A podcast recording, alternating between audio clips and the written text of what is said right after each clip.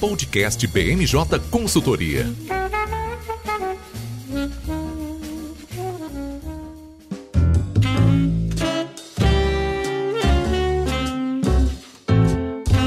Pessoal, tá começando mais uma edição do podcast BMJ. Eu sou o Lucas Fernandes e, como sempre, nós trouxemos um time de especialistas para conversar aqui comigo hoje. Vamos participar dessa edição a nossa consultora Amanda Rosa. Tudo bem, Amanda? Oi, Lucas, tudo certo? É um prazer estar de volta. Também aqui com a gente o nosso consultor Nicolas Borges. Tudo bem, Nicolas? Oi, Lucas, tudo bem? Prazer estar aqui com vocês. E fechando o time de hoje, a nossa consultora Raquel Alves. Tudo bem, Raquel? Tudo bem, Lucas, tudo bem, todo mundo. É um prazer estar de volta.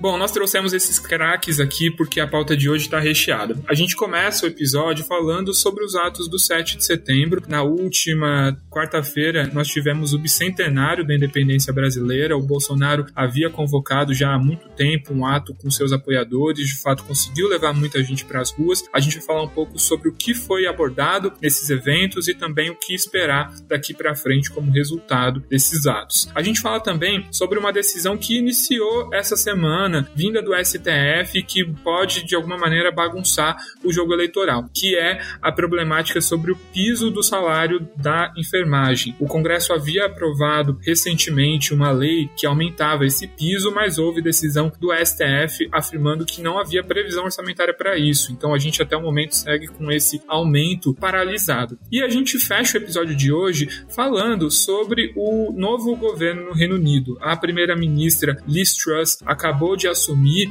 o governo britânico. Ela venceu a eleição interna do Partido Conservador e vai substituir Boris Johnson. E no dia que a gente grava esse episódio, chegou a notícia do falecimento da rainha Elizabeth II. É claro que a gente vai repercutir esse tema também, né? A monarca mais longeva da história do Reino Unido e que tem esse falecimento agora na, no início de um novo governo, né? O que a gente pode esperar desse momento conturbado ali da história britânica. Bom, esse episódio está sendo gravado na quinta-feira, dia 8 de setembro, e ele vai ao ar na sexta-feira, dia 9, em todas as plataformas de streaming.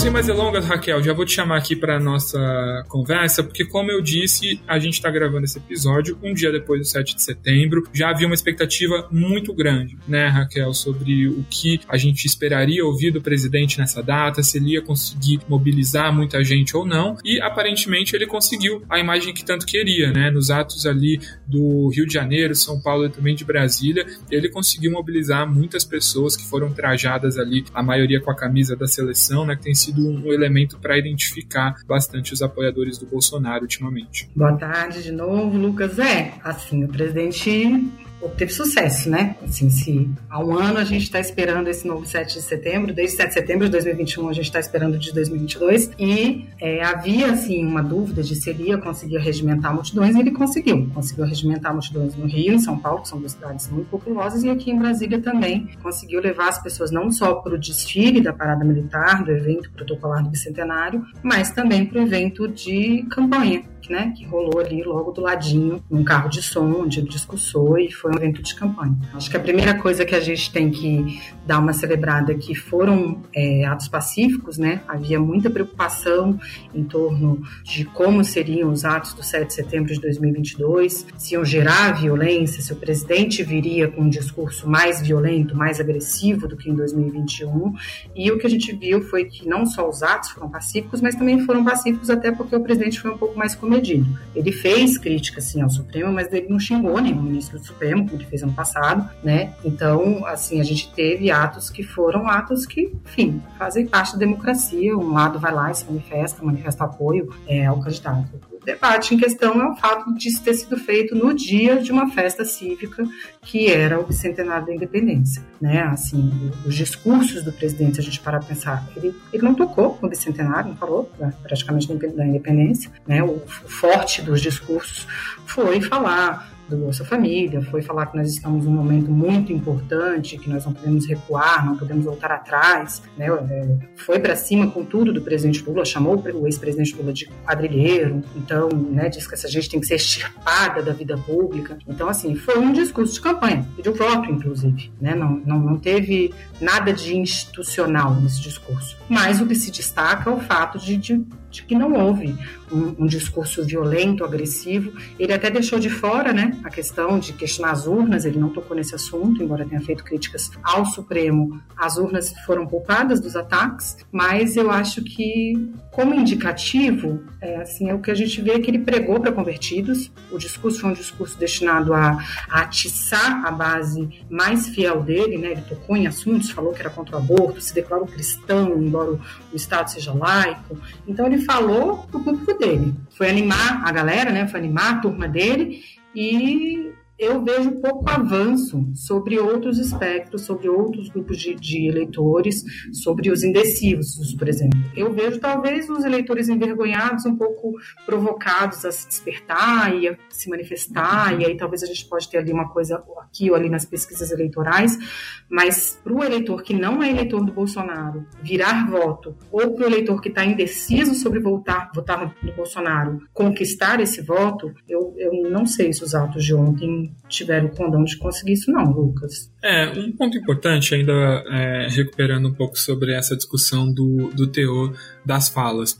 De fato, o Bolsonaro vinha é, subindo um pouco o tom contra ministros do STF recentemente, né? Ele chegou ali a falar em algum momento na semana passada de que o Alexandre de Moraes seria um vagabundo e tal. Ele não era tão explícito, mas fazia ali referências que claramente apontavam para o Alexandre de Moraes e Vamos lembrar, né? Esses atos eles acontecem logo após aquela operação muito polêmica do mandado de busca e apreensão, muito questionável, né? Até mesmo juristas ali que normalmente advogam mais ao campo da esquerda a, afirmam que essa foi uma decisão muito questionável. Então havia até argumentos para de alguma maneira inflamar esse tipo de discurso e, e, e dar uma escalada ali para uma relação conturbada é, contra o judiciário. Mas o que a gente tem que pensar é que esse 7 de setembro é muito diferente do 7 de setembro setembro do ano passado. É, naquele momento, o presidente estava querendo for, ganhar força para de fato bater em relação ao Supremo Tribunal Federal. Agora ele está tá, tá querendo ganhar força porque ele está a menos de 30 dias do primeiro turno, ele está crescendo nas pesquisas, mas não consegue bater o Lula, né? A diferença ainda é muito grande e se ele mantiver esse mesmo ritmo de crescimento, ele não ultrapassa o ex-presidente Lula ali de acordo com, com as perspectivas de quase todos os institutos de pesquisa. Então é um 7 de setembro muito é, crucial para o Bolsonaro, onde ele tenta capitalizar de uma maneira bem rápida né, os efeitos para que isso apareça. Por isso que talvez essa fala sobre o STF não tenha sido tão virulenta, mas não vamos deixar de, de mencionar isso aqui também, né? Ele fala muito sobre a necessidade de jogar dentro das quatro linhas da Constituição, fala sobre a necessidade, nas palavras dele, de uma eleição transparente, sem afirmar o que a transparência significa. Então, ele não torna isso o ponto central do discurso, mas ele não abandona essa retórica, né? Ela está ali e ela pode ser usada caso a gente veja um resultado eleitoral que seja desvantajoso para o Bolsonaro. Então, é, é importante a gente mencionar isso. É, agora, falando sobre essa capacidade de atrair é, novos eleitores, eu concordo muito com você, Raquel. Acho que é, a gente tem visto muito na campanha do presidente ali o foco principalmente em três segmentos do eleitorado, que se a gente juntar eles, eles é, dão a maioria esmagadora da população. Um foco é o evangélico, o eleitorado evangélico, e ele faz ali acenos a esse eleitor, ele é o, o, a faixa do eleitor onde ele tem a maior diferença em relação ao Lula, ele já tem é, mais de 40% dependendo do instituto, chega até 50% de intenção de voto junto ao segmento evangélico. Então, falou muito sobre Deus, a, a família tradicional. Então, é um discurso que casou para esse eleitor, que é onde ele já está surfando com vantagem. Agora, os outros dois nichos da campanha do Bolsonaro, é, que são as mulheres e o eleitor mais pobre, ele não foi tão assertivo, né? Quando a gente fala sobre o eleitorado feminino, ele tenta fazer alguns acenos, ele tá colocando a primeira dama em evidência como nunca antes. A gente viu no governo dele, né? Então tá fazendo questão que ela fique muito próxima, que ela se pronuncie mais. A gente tá vendo isso na campanha eleitoral. Quando chega um coro, né? Não vou nem repercutir a palavra aqui, mas quando a gente começa a ter um tom cunho sexual mesmo na, na abordagem, isso não ajuda muito a trazer a, o eleitorado feminino, né? Pelo contrário, tende até a atrapalhar. E já o eleitorado mais pobre, Houve, como você falou, né, Raquel, menção ao Auxílio Brasil, mas a gente não viu isso repercutindo é, de uma maneira tão contundente. Né? Então, olhando aí entre pontos positivos e negativos, também acho que o Bolsonaro sai no 0 a 0 né? Ele consegue mostrar ali força, ele consegue a imagem né, que ele tanto queria, o famoso data, data povo, que os aliados do Bolsonaro gostam de chamar. É, não foi uma manifestação pífia, tem até uma discussão agora na internet se os atos estavam maiores ou menores do que no ano passado, algumas fotos dão a entender que tinha menos gente, outras dão a entender que tinham mais, mas colocando essa pauta de lado, tinha muita gente, né? Mesmo que seja um pouco menos ou um pouco a mais do que no ano passado, ainda tinha muita gente, então ele consegue demonstrar força e essa capacidade de mobilização, o que é muito interessante quando a gente pensa também, mesmo num cenário de derrota do Bolsonaro, né, sobre é, qual é o futuro do bolsonarismo. E ele parece ali ter bons elementos que, que permitam com que ele consiga fidelizar essa base, né, que, que desde, o, desde o início do governo apoia o Bolsonaro. Então, entre pontos positivos e negativos, ele não desidrata, não vai perder eleitores por causa do 7 de setembro, mas aparentemente de, não ganha. Né? A gente vai ver isso com mais exatidão na próxima semana, quando saírem mais pesquisas eleitorais, mas concordo com você. Acho que a avaliação preliminar aqui não, não atrai os indecisos e muito menos o eleitor moderado. Né? Não foi um discurso ali com o tom da moderação. É, eu vejo também a questão, como você falou assim, ah, tá tendo debate se foi maior ou se foi menor do que no ano passado, e a gente está tendo já a guerra das imagens, né, nas redes sociais, na capa de jornais, em todos os lugares a gente está lá com as panorâmicas mostrando que tinha muita gente na rua.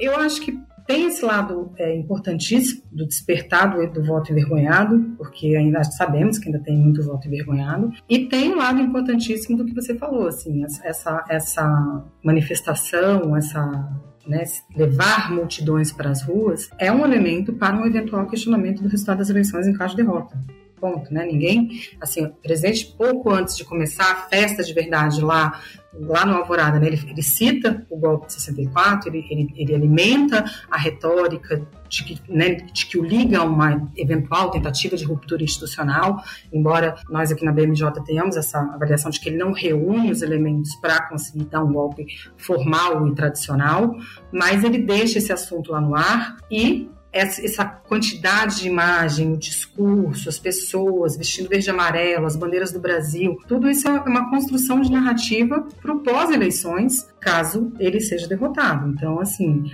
a, a gente tem que pensar no que se fala, no que se vê, né? São, são os dois elementos aí desse mundo de redes sociais, né? Em que, na verdade, para algumas pessoas a verdade não interessa. O que interessa é a versão que você consegue emplacar. E ele conseguiu. Ele veio para dizer que ele não está morto, que ele não é um pato manco, que ele não pode ser simplesmente ignorado e considerado um político já vencido. E mesmo em caso de derrota, como você falou, pós-eleição, se ele for derrotado, ele mostra que o bolsonarismo simplesmente não acaba se a eleição resultar na vitória do ex-presidente Lula. O bolsonarismo continua e o brasileiro, a política, a classe política brasileira, vai ter que continuar lidando com essa realidade. É, esse é um elemento muito importante e, e que tem sido talvez onipresente aí quando a gente olha para as democracias ocidentais. A, a gente está passando por um período onde é muito difícil formar consensos, né? E, e onde há uma polarização muito grande. Então já dá para antecipar isso, né? Seja Bolsonaro ou qualquer outro candidato à frente do Palácio do Planalto em janeiro de 2023, ninguém vai conseguir ter a maioria da população.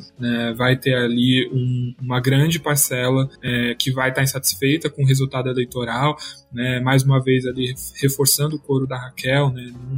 A gente hoje não reúne os elementos suficientes para avaliar com qualquer critério de, de um elemento mais é, factível né, a ruptura, então de fato ela parece muito improvável nesse contexto atual, mas a gente já dá para antecipar, né? Vai ser um, um, governo que vai passar por uma polarização muito grande e um, um, um presidente da República que vai ter que lidar um Congresso cada vez mais poderoso. Né? Então a gente tem ali uma receita bem desafiadora para o ano que vem, né? para dizer o mínimo aí, é, com um candidato que vai vencer provavelmente por uma margem pequena, né, sem nenhuma margem esmagadora, e também um candidato derrotado que vai conseguir falar para uma parcela grande da população, que vai ter um segmento de partidários ou de apoiadores que, que vai ser muito forte em relação a isso. E aí, Raquel, aproveitando que você puxou a bola dessa questão de ruptura institucional, acho que outro recado que as instituições deram foi a ausência dos chefes de poderes, né? Então a gente não teve nem os chefes dos poderes legislativo e judiciário. Dava até para esperar, né? Não ter alguém do judiciário lá, mas do legislativo, né? Ainda mais pensando no, no Arthur Lira como uma figura muito próxima do Bolsonaro, isso chama a atenção. E vamos também falar sobre o seguinte: a gente está falando do bicentenário da independência, né? Isso não é pouca coisa. É, era para a gente ter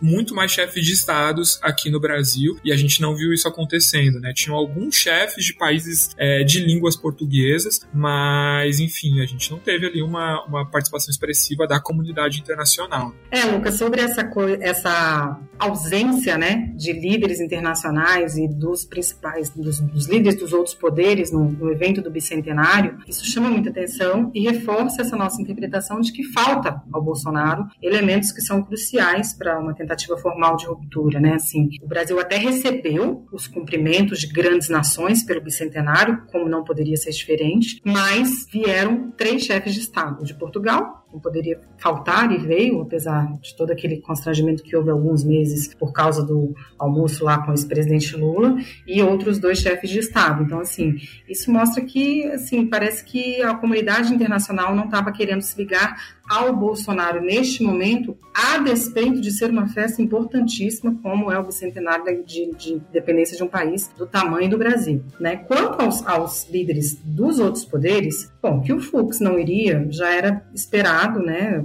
por mais é, institucional que seja a relação que o presidente Luiz Fux tenta manter com o presidente Bolsonaro, diante de tantas críticas, de tantos ataques, é, não era esperado que ele aparecesse, mas de fato chamou muita atenção e o que nós sabemos é o que o presidente Pacheco decidiu na última hora não ir, porque chegou à conclusão de que o evento protocolar seria sim um, um evento associado a um, a, um, a um, tom de campanha e ele não queria é, se manifestar parte disso, né? A gente tem que lembrar que o PSD, o partido do, do presidente do Senado, é, é neutro né, nesse, nessa fase, pelo menos do primeiro turno. Se no segundo turno o PSD vai aderir a alguma das candidaturas é uma incógnita, mas nesse período o PSD é neutro, então é, a ausência dele é, chama atenção, mas é um pouco esperado, porque o presidente Pacheco tem feito discursos reiterados de defesa da democracia.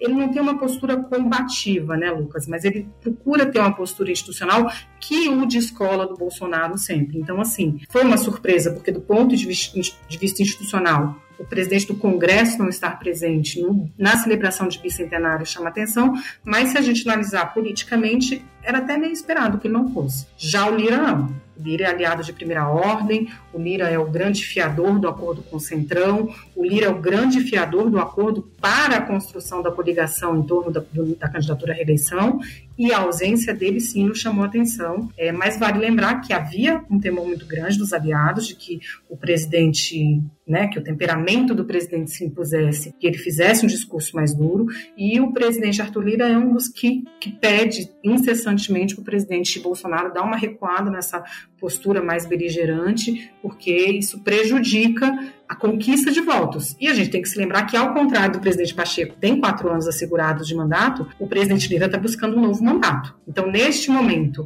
acho que né, coloca-se na balança entre você botar um Twitter, é, um, um tweet é, celebrando o bicentenário e estar no palanque num momento como esse, a avaliação é que, tá, que foi melhor ficar fora. Mas, sem sombra de dúvidas, isso chama atenção, porque Podem até querer dizer que não, mas esse tipo de ausência fala muito e mostra que foram sim eventos de campanha, não foram simples eventos cívicos de comemoração.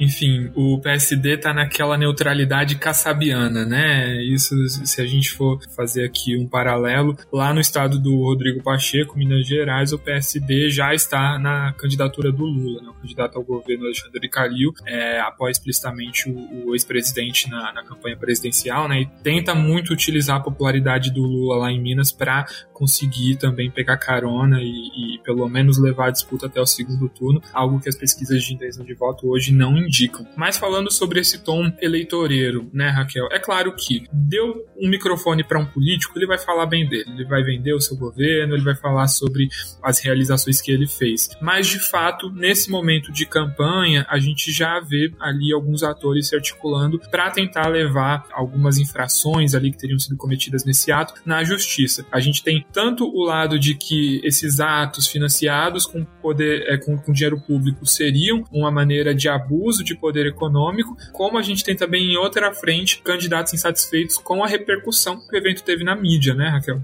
Exato. E aí tem muita gente querendo ter, de alguma forma, que a gente ainda não tem muita clareza, mas de alguma forma o mesmo espaço, né? A candidatura do, ex-presidente Lula pediu direito de resposta por conta da acusação de quadrilheiro, mas não só por conta disso, eles também querem ter um espaço, né? O PDT questionou foi mais profundo, simplesmente pede a cassação da candidatura por abuso de poder econômico, mas assim, num primeiro momento, chama um pouco a atenção pensar em como que o TSE vai resolver esse imbróglio, porque é, pedir direito de resposta. As TVs passaram ontem o dia inteiro transmitindo isso, os jornais deram muito destaque, obviamente. Eram as cerimônias do bicentenário, então foram feitas matérias longas, né, a respeito do que aconteceu.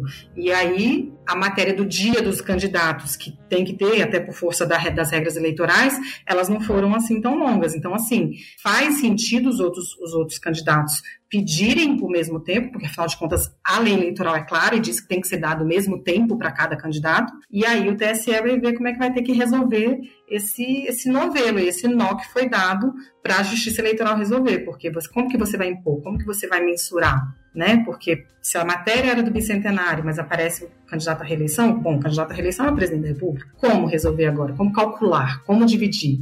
Como fazer? O que que vai ser feito, né, para atender esse pedido? Então, essa é uma questão que é confusa, mas eu até, até vejo uma solução. O que eu não vejo uma solução imediata é para um pedido de para uma impugnação da candidatura, para uma cassação da chapa da, eleição, reeleição. Aí eu acho que né, a, é, a ação de investigação judicial eleitoral ela, ela é um processo mais longo. Tem gente que diz, ah, não, esse é mais, mais, mais rápido porque foi muito gritante o que aconteceu. Mas é um processo que tem que seguir devidos prazos legais e que não é para hoje, né? Então, talvez essa ação do PDT, ela sirva mais para constranger o presidente nessa reta final da campanha em ataques à justiça eleitoral do que para qualquer outra coisa. Há também quem acha que vai constranger o presidente num eventual questionamento do resultado das eleições. Eu não vejo isso, eu não acho que o fato de ter uma ação, ainda mais se ele for derrotado, né, que aí perde o objeto, se a gente pensar bem, eu não vejo isso como constrangimento, não. Assim, acho que, no fim das contas, ele vai questionar o resultado eleitoral e tudo que foi feito ontem, todas aquelas imagens, todos os discursos, bandeira do Brasil caindo do céu, acho que tudo isso, na verdade, grande objetivo é esse, ter elementos para o questionamento posterior em caso de derrota. É, né, lembrando que é uma dificuldade grande, como é que você vai contabilizar o espaço que a mídia deu, né, quando o comentarista está falando sobre a fala do Bolsonaro, isso é um espaço é, que o Bolsonaro teve, não é, então de fato a gente vai ver ali uma série de, de embates sobre isso, e fazendo até um, um link com, com o, o, tema que vai fechar o, o podcast de hoje. O Bolsonaro poderia ter tido muito mais repercussão na mídia, né, de manhã os noticiários estavam completamente focados, na, manhã dessa quinta, né, dia 8, o, o, os, os noticiários estavam completamente focados na análise do 7 de setembro e agora a programação inteira sobre o falecimento da Rainha Elizabeth, né? Então, até esse evento, né, acabou também impactando ali a, a possibilidade de, de repercussão desse tipo de evento. Né. Cenas dos próximos capítulos, também concordo que o, o STF e o TSE nesse momento não têm condições de retirar o segundo colocado da disputa, né? É difícil que a população não veja isso como um puxão de tapete, mas enfim, vamos ficar de olho, porque de fato tem ali uma coletânea de infrações na lei eleitoral que foram realizadas. Bom, e avançando na nossa pauta, outro assunto que iniciou a semana pressionando bastante a agenda dos presidenciáveis foi a decisão do ministro Barroso do STF de barrar a criação do piso salarial para profissionais de enfermagem, que aconteceu numa discussão do Congresso recentemente e que finalmente trouxe um piso salarial para as profissionais de enfermagem, né, que ganharam tanta, tanto destaque ao longo da pandemia. Essa é uma medida que tem impacto grande nos cofres públicos e a decisão do STF justifica exatamente isso, que a gente não tem ali uma previsão do legislador sobre de onde vem esses recursos. Mas é claro que no ano eleitoral ninguém está olhando para isso, né, Amanda? Isso, Lucas. A gente sabe que do ponto de vista do mérito, é, a PEC que criou o piso, o piso salarial da enfermagem, ela é muito justa, assim. A gente sabe que esses profissionais precisam ser valorizados e que eles sofreram muito na linha de frente do enfrentamento da Covid-19 nos últimos anos, né? Mas quando a gente passa a olhar para o lado orçamentário, essa é uma medida que tem preocupado e que tem dado dor de cabeça para os membros do Congresso e do Executivo, né?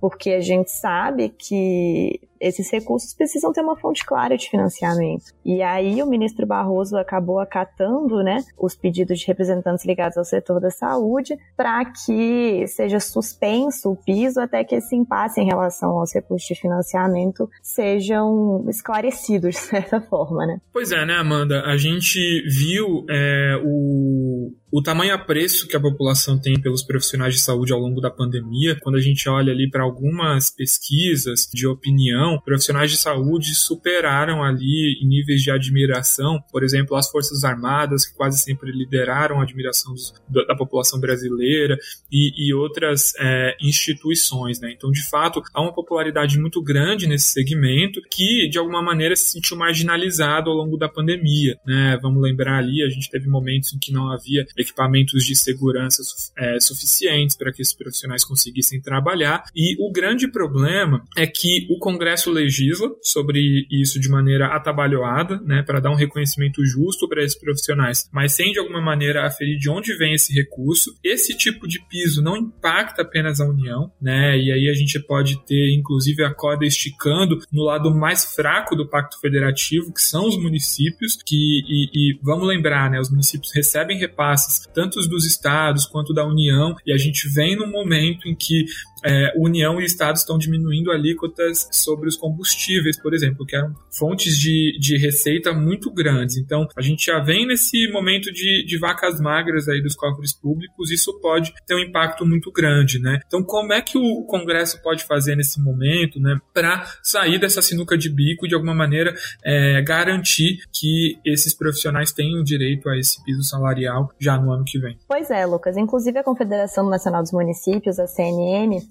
ela foi uma entidade que reclamou bastante da sanção do piso, porque eles avaliam o impacto de 4,9 bilhões para os municípios. Então, os prefeitos, eles precisam ter garantia de que eles vão ter como sustentar isso para evitar que haja uma demissão em massa, que querendo ou não, já é uma coisa que você facilita quando você promulga uma, um piso salarial para qualquer classe, né? Como você falou, a aprovação da lei foi feita de forma um pouco confusa até, e os impactos econômicos não foram muito estimados. É, para o ano que vem, os membros do Legislativo, Rodrigo Pacheco, Arthur Lira, eles têm falado que vão garantir espaço no orçamento e que vão dar um jeito de garantir que os profissionais sejam pagos, mas por enquanto não existem muitas alternativas. Assim, a gente tem um problema muito sério de achar espaço no orçamento com a vigência do teto de gastos ainda. O Marcelo Castro já vai ter que dar um jeito de viabilizar um Auxílio Brasil elevado no próximo ano e talvez seja um pouco complicado criar um espaço no orçamento, né? Uma alternativa que a gente tem é criar uma nova fonte de financiamento. E aí isso teria que ser estudado nos próximos meses, o que vai ser um pouco complicado também caso haja um eventual governo de transição. Bom, e como eu disse, né, Amanda, esse tema virou ali no início da semana a pauta número um de candidatos à presidência. Ninguém queria é, cobrar a, a fatura em relação a isso, né? A gente viu ali vários candidatos se posicionando e o Bolsonaro também aproveitando a deixa para criticar o judiciário, né, e dizer que não foi culpa dele, que ele gostaria de conceder esse piso, né? Como é que você viu essa repercussão aí dos presidenciáveis? Então, entre os presidenciáveis que se manifestaram nas redes sociais, os únicos que fizeram foram a Simone Tebet, do MDB, e o Lula, do PT, né? É, os dois falaram que são a favor de um piso salarial da enfermagem, que é necessário garantir que a União consiga arcar com essas despesas e que esse piso seja viabilizado. E o ex-presidente Lula, ele aproveitou, né, para mencionar que a, o autor do projeto foi Fabiano Contarato, que é um deputado do PT, que um dos relatores da matéria foi o Alexandre Padilha, que também é um deputado do PT. Então aproveitou, né, para elogiar o partido, para tentar sinalizar para os enfermeiros que, caso ele seja eleito, ele também vai buscar essa viabilização do pagamento do piso salarial e o, o, presidente Bolsonaro, né, ele jogou, né, na conta do judiciário. O Ciro Gomes não se manifestou publicamente nas redes sociais em relação a isso e ele foi o único do, dos presidenciáveis que não se envolveu muito nessa polêmica. E, inclusive, né, um bastidor interessante é que o PT tem explorado essa estratégia, né, de falar um pouco sobre o posicionamento do partido no parlamento e como ele foi fundamental ali para algumas pautas positivas desse governo Bolsonaro depois do debate, né, o Bolsonaro é, várias vezes fazia alusão a votos contrários do PT a matérias importantes no Congresso. Então houve ali esse essa virada de chave dentro da campanha para de fato privilegiar o trabalho do partido, né, e mostrar o quanto eles ainda assim, a, a, ainda durante o governo Bolsonaro, foram responsáveis por algumas medidas populares, né? A gente tem que ver como isso cola, mas fato é que o Lula fez questão de se aproximar ali de, de algumas lideranças é, dessa categoria profissional, então foi uma, uma medida que poderia ter uma repercussão muito maior, né, se a gente não estivesse passando por essa semana complicada, mas a gente vê todo esse movimento do Congresso e a tendência é que de fato a gente tenha a possibilidade de aplicação desse piso no ano que vem e vale falar que é uma discussão que também vai impactar o setor privado, né? Quando a gente fala sobre previsão orçamentária, a gente está falando especificamente para os profissionais de enfermagem que são empregados em hospitais públicos ou que recebem algum tipo de financiamento do SUS. Já a gente tem esse piso também tendo que ser seguido pela iniciativa privada, né? E não vai ser uma briga fácil, lembrando ainda sobre é, decisões recentes que acabam acabaram impactando planos de saúde, como por exemplo a volta do rol exemplificativo da ANS, né, depois daquela decisão do STJ sobre o tema. Isso, Lucas. Inclusive, uma coisa que é importante a gente notar é porque os deputados eles foram agentes centrais nas publicações das redes sociais em relação à pauta do piso da enfermagem, né? Principalmente os deputados da oposição que levaram muito essa pauta para as redes sociais enquanto a votação acontecia e tudo mais. Então isso também virou meio que um mote de campanha dos deputados deputados que são candidatos à reeleição. É, em relação ao setor privado, é um pouco complicado também, porque até agora não existe uma sinalização de que o governo vai fazer alguma coisa para ajudar de fato essas instituições. Assim, a possibilidade que a gente consegue imaginar é uma possível desoneração da folha de pagamentos para esse setor, o que abriria margem para incluir vários outros setores e também seria né, uma negociação um pouco mais complicada. É, a gente sabe que a gente dá, por exemplo, um subsídio para hospitais não seria uma medida popular, né? A população tem muito essa ideia de que os hospitais privados, principalmente, não precisam de uma ajuda de custo, ainda mais depois da pandemia que eles conseguiram lucrar muito, né? Então, por enquanto, o setor privado não está sendo o centro dessa discussão, apesar deles também estarem emitindo muitas notas muitos posicionamentos falando de uma possibilidade de demissão em massas e de uma possibilidade de não conseguir arcar com o piso. Bom, isso aí, né? Um tema que vai continuar a repercutir, o Congresso vai ter que achar uma definição e muito provavelmente depois do segundo turno. É mais uma das problemáticas que se somam na lei orçamentária anual, né? Que vai ter que ser discutida dentro dela cabe toda a sorte de discussão. Além do piso salarial dos profissionais de enfermagem, a gente vai ter também discussões sobre teto de gastos, emendas de relator, né, que fazem parte do chamado orçamento secreto. Enfim, tem uma sorte de temas para serem incluídos. Lembrando que a peça orçamentária que foi enviada pelo governo também não contém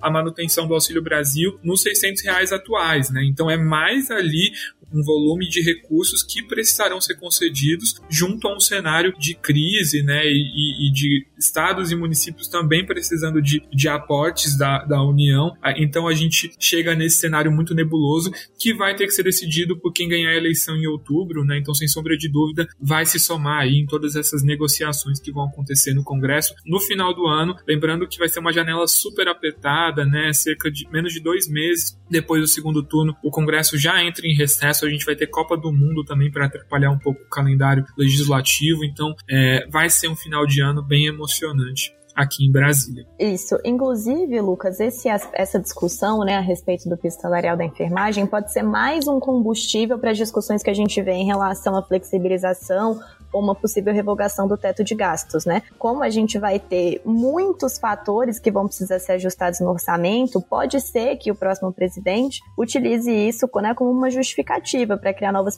flexibilizações no teto de gasto, fazer alguma modificação à LAPEC dos precatórios e também cria-se um argumento para construir uma possível revogação do teto a depender de quem for eleito. Isso aí, cena dos próximos capítulos e com certeza a gente vai acompanhar ainda esse ano aqui no podcast. Bom, e para fechar a nossa pauta de hoje, a gente vai agora para o internacional. É, a gente já estava preparando, né, Nicolas, de fazer essa pauta sobre a posse da Liz Truss, nova primeira-ministra do Reino Unido, desde segunda-feira dia 5 de setembro, quando ela foi anunciada vitoriosa é, na eleição interna do Partido Conservador. Mas essa pauta ganha uma nova conotação é, no dia em que a gente começa a gravar esse episódio, né, dia 8 de setembro, que é, marca aí a data de falecimento da Rainha Elizabeth II, que ficou 70 anos na coroa britânica. Nicholas, o que, que a gente pode esperar desse mandato da Liz Truss, que chega nesse cargo, né, nesse momento tão é, crítico para a política do Reino Unido e que vem também após escândalos que envolveram o seu antecessor Boris Johnson, que faz parte do mesmo partido, né, e que perdeu ali a maioria no Congresso por conta de, de algumas, alguns elementos bem polêmicos recentemente. Exatamente, Lucas. A Alice Strauss, ela chega com vários desafios agora. Notoriamente, a gente tem dois de grande magnitude. O primeiro deles, certamente, é o conflito entre a Rússia e a Ucrânia, que tem provocado uma crise energética em toda a Europa, no Reino Unido não é diferente. E também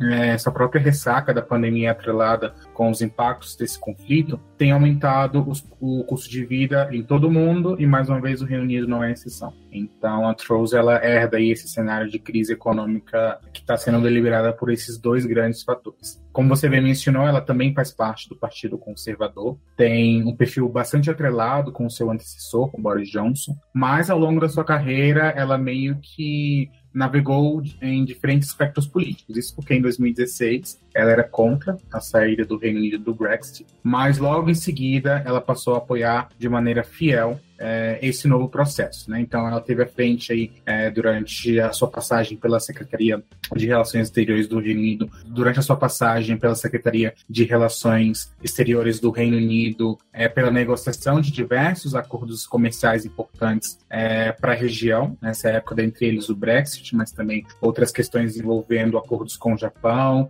tem a pendência de alguns pontos, principalmente com o Brexit, no que envolve a questão da fronteira da Irlanda do Norte, que é um ponto bastante sensível entre o Reino Unido e a União Europeia, mas também coleciona em uma série de vitórias contra os acordos comerciais a nível internacional. Então a gente tem esse panorama de que ela vem do mesmo partido de Boris Johnson, é uma grande admiradora de Margaret Thatcher é, e vem do Partido Conservador, a gente pode esperar uma certa manutenção e uma certa estabilidade política, não deve haver uma ruptura significativa na condução da política, tanto interna quanto externa, do Reino Unido nesse momento, mas a tendência é de que o Partido Conservador ele continue adotando uma postura muito mais é, de austeridade em relação a essas questões, principalmente é, nas pendências que tem no acordo com o Brexit, né? já que o acordo ele foi referendado nos últimos anos, mas a União Europeia e o Reino Unido ainda precisam sentar para negociar algumas pautas. Com isso, a gente tem duas opções. Talvez a Trolls tem uma, uma, posição muito mais dura e muito mais rígida em contra Bruxelas, nesse momento adotando uma postura similar ao do Boris Johnson nos últimos meses, ou tanto a União Europeia quanto o Reino Unido vão precisar sentar na mesa e discutir de uma forma muito mais séria é, todas essas pendências em relação ao Brexit nesse sentido. É, acho que, ouvindo você falar, Nicolas, acho que vale fazer um parênteses aqui para a gente falar um pouco sobre esse, essa maneira diferente de organizar um governo, né, quando a gente está falando de um regime parlamentarista. Porque tem duas formas de você trocar um primeiro-ministro. A primeira pode ser quando ele perde a maioria dentro do seu próprio partido, e aí são convocadas eleições internas, onde só os filiados desse partido vão participar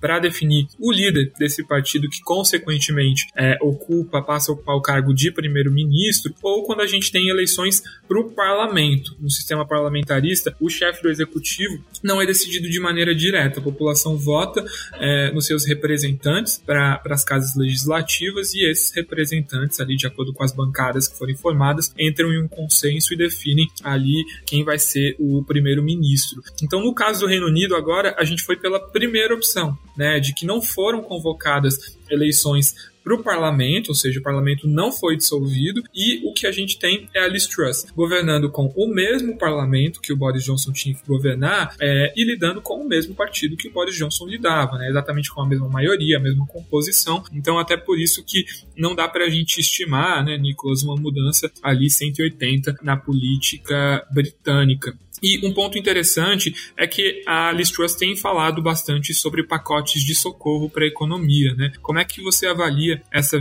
essa possibilidade dessas medidas ocorrerem nesse momento em que a gente ainda tem o conflito Rússia-Ucrânia em vigor e que coloca a Europa numa baita crise energética nesse momento? Certo, Lucas. Para responder essa pergunta, a gente atrela com dois desafios que a nova primeira-ministra vai ter nesse momento. Porque, como você mencionou, apesar de manter certa estabilidade é, dentro do Partido Conservador, ela ainda não é uma política tão popular, ela não tem ainda uma popularidade tão grande entre os britânicos, então ela precisa fazer essa série de acenos, é, principalmente econômicos, para ganhar credibilidade também fora do parlamento. Então, o que, que a gente está avaliando nesse momento é que, por exemplo, a questão da Ucrânia, a questão do Brexit, são questões muito importantes e cruciais, principalmente para o Partido Conservador nesse momento. No entanto, o, o cenário do Reino Unido ele exige um esforço muito mais centrado com essas questões internas. Né? Então, o aumento do custo de vida, é, essa crise energética que tem provocado o aumento no preço do gás natural dentro da União Europeia,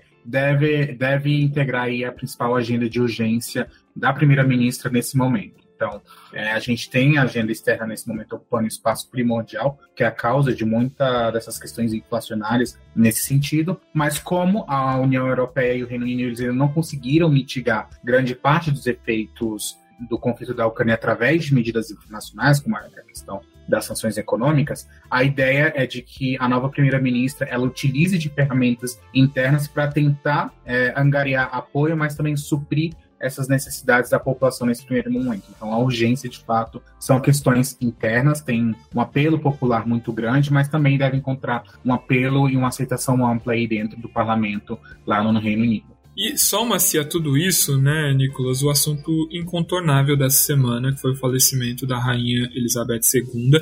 Ela que, como você mencionou, né, já acompanhou 15 primeiros ministros, não tem nenhum poder formal né, em relação à condução política, inclusive foi uma figura muito neutra nesse sentido, mas que de alguma maneira trazia estabilidade para esse regime monárquico que a gente via no Reino Unido. Então, agora, quando você fala sobre é, essas crises que a Liz Truss enfrenta, nesse momento em que a gente tem o falecimento de uma rainha muito popular, um, novo rei que nem de longe tem a popularidade da sua mãe, né, o rei Charles III, que vai ter que enfrentar ali algumas dificuldades. Somando isso, né, todos esses ingredientes numa sociedade altamente polarizada, né, vamos lembrar ali que o Brexit não foi aprovado com uma maioria esmagadora. É, o Brexit ele acabou também reacendendo é, discussões sobre autonomia de países que fazem parte do Reino Unido, como por exemplo na Escócia, né, voltou bastante uma uma discussão, uma narrativa sobre ganhar independência é, política em relação ao governo britânico. Então, somado a tudo isso, o que, que a gente pode esperar de impactos né, com essa troca que a gente tem agora, não apenas com o chefe de governo, mas também com o chefe de Estado lá do Reino Unido? É, Lucas, no curto e médio prazo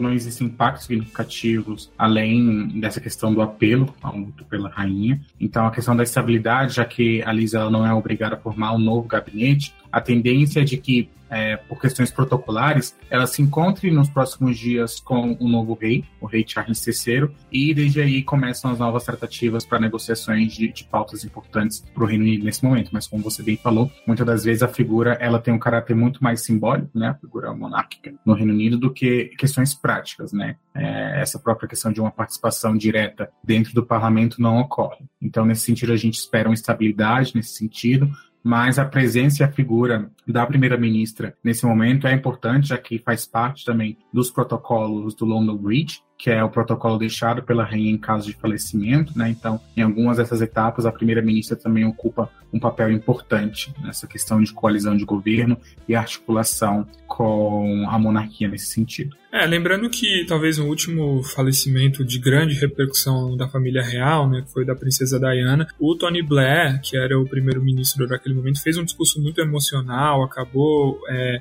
até ganhando mais popularidade ao longo dessa crise, né? Foi ele que cunhou o, o título de princesa do povo para se referir a Diana, né? Então é, existe essa possibilidade também, né, de que a Liz Truss possa até utilizar esse momento como uma estratégia de catapultar a sua popularidade. Isso não foi visto no primeiro discurso oficial que ela fez na frente da residência do chefe de Estado lá do Reino Unido, né? Foi um discurso bem protocolar, pouco emotivo, mas vamos ver o que vem pelos próximos dias, né, Nicolas? Como você falou, é um protocolo que está em vigor e que vai durar ali os ritos fúnebres durante algumas semanas, né? Então tem algum momento aí em que a população do Reino Unido fica um pouco é, amortecida, né, em relação a esse evento e, e, é claro que pode acabar tendo desdobramentos sobre a popularidade e, e enfim, condição de formar governabilidade é, um pouquinho maior ou de dificultar a governabilidade lá no parlamento.